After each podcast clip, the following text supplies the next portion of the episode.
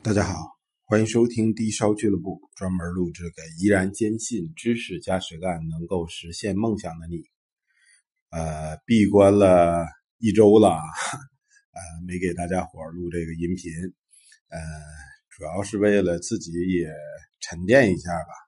呃，该过年了，然后好好的这个伺候伺候孩子，管理管理家里然后有空的话自己读读书。呃，既然提着读书了，要不咱们就今天聊一聊这个文房用品。这些年啊，头些年，很多小朋友们，呃，把自己玩的那东西啊，美其名曰文玩。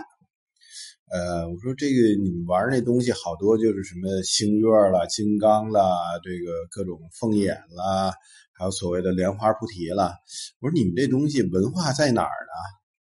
没有，我说这东西到底什么文化呀？拿点什么小嘎乌盒啊，什么泰国佛牌啊，这些东西。我说这个文化层面你了解吗？你懂吗？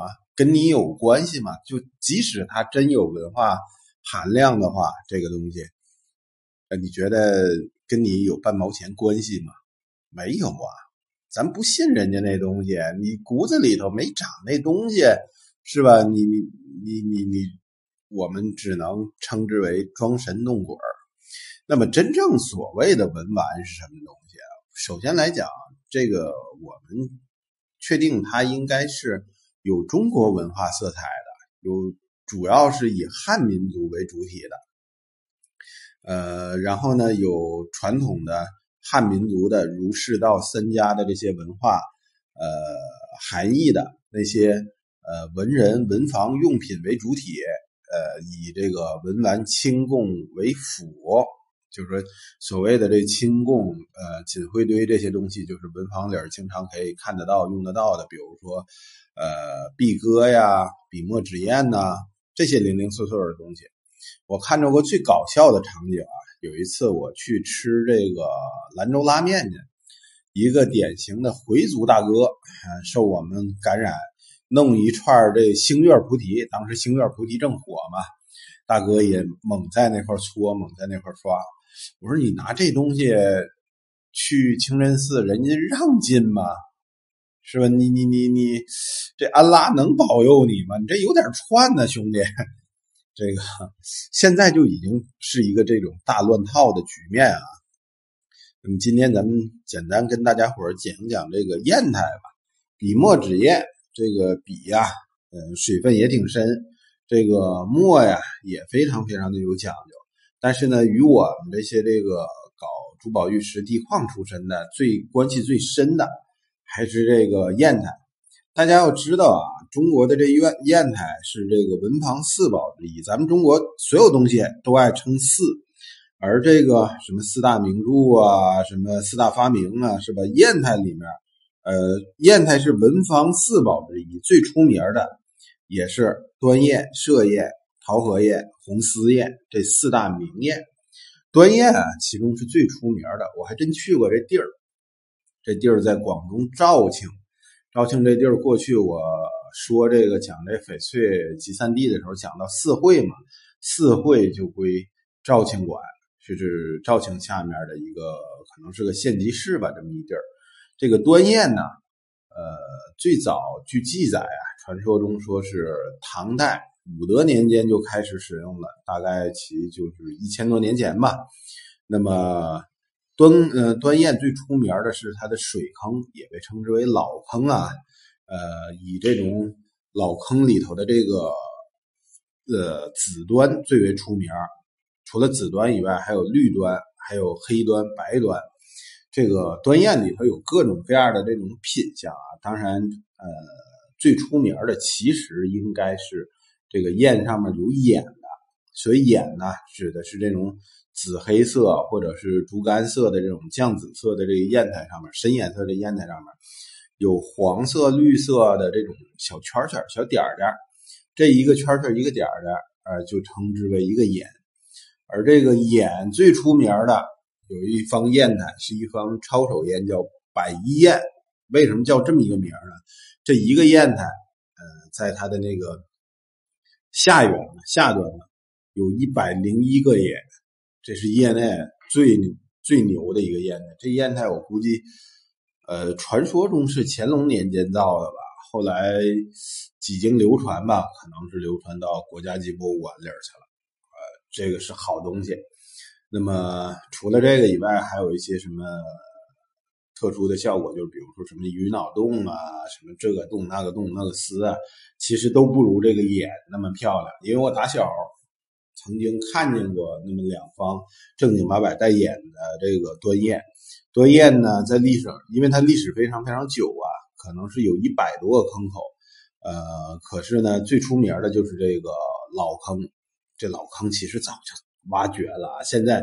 商业上面很多人拿着我的拿着一方砚台，说我这砚台就是刚从老坑里挖出来的。其实，呃，到了宋代，据说这个老坑就挖的差不多了。到了明代再挖的时候，比较出名的雄端啊，这个早就没有这个东西了。实际上，那么挑砚台啊，其实除了这个四大名砚以外，在这块咱们编外讲一句啊，中国有两百多种砚砚台。不光是这种这个天然石材的砚台，还有一些包括一些这种这个呃用陶土粘土烧制的这个砚台。砚台呢，其实就有几个标准。第一个是发墨，就是你研墨它得能研得下来。这发墨是靠什么呢？靠这个砚台本身是主要体主体，大多数啊都是这种这个粘土矿和方解石结合在一起，少量的掺有一少量的这种。黄铁矿啊、石英啊、红柱石啊这类的这个偏硬的这种矿物质，那么它表面看起来很细腻，但是呢有很细碎、很细碎的这种呃稍硬的这种矿物作为研磨物，哎，摩擦掉这个这个呃墨锭上面这个墨汁儿，哎，能磨出很快磨出墨汁儿来，所谓发墨快，是砚台的这个一个重要标准。另外一个吧，你这个相当于在这个一个细腻的粘土上面弄了好多小刀茬嘛，这种小硬茬，呃，太锋利的话，过了的话就会伤到这个毛笔的这个尖端，哎，我们称之为损耗，这种情况也不好，呃，所以呢，它实际上是一个砚台啊，挑砚台实际上是一个矛盾的产物，既得细腻，哎，又得有硬茬。有硬茬的情况下，还不能损伤这个毛笔。其实这个才是砚台主要的这个挑选的这个标准。有机会，包括这个著名的这个安徽的歙砚呐，桃河砚呐，还有这个红丝石、红丝砚这个东西，我都给大家伙讲讲啊。呃，这个东西，我觉得这才是中国的所谓的文玩，呃。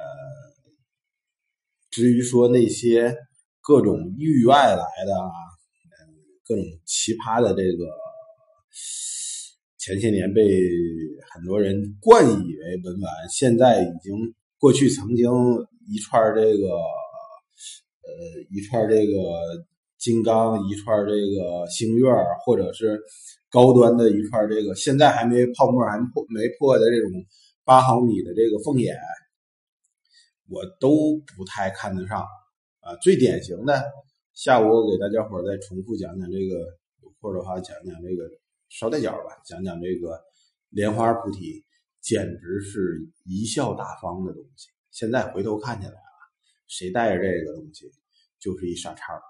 好了，呃，谢谢大家收听，呃，有机会，呃，咱们详细的聊。呃以后我尽量减少闭关，多跟大家伙聊啊，因为有好多听友好像说不听我这东西，呃，晚上睡不太好觉。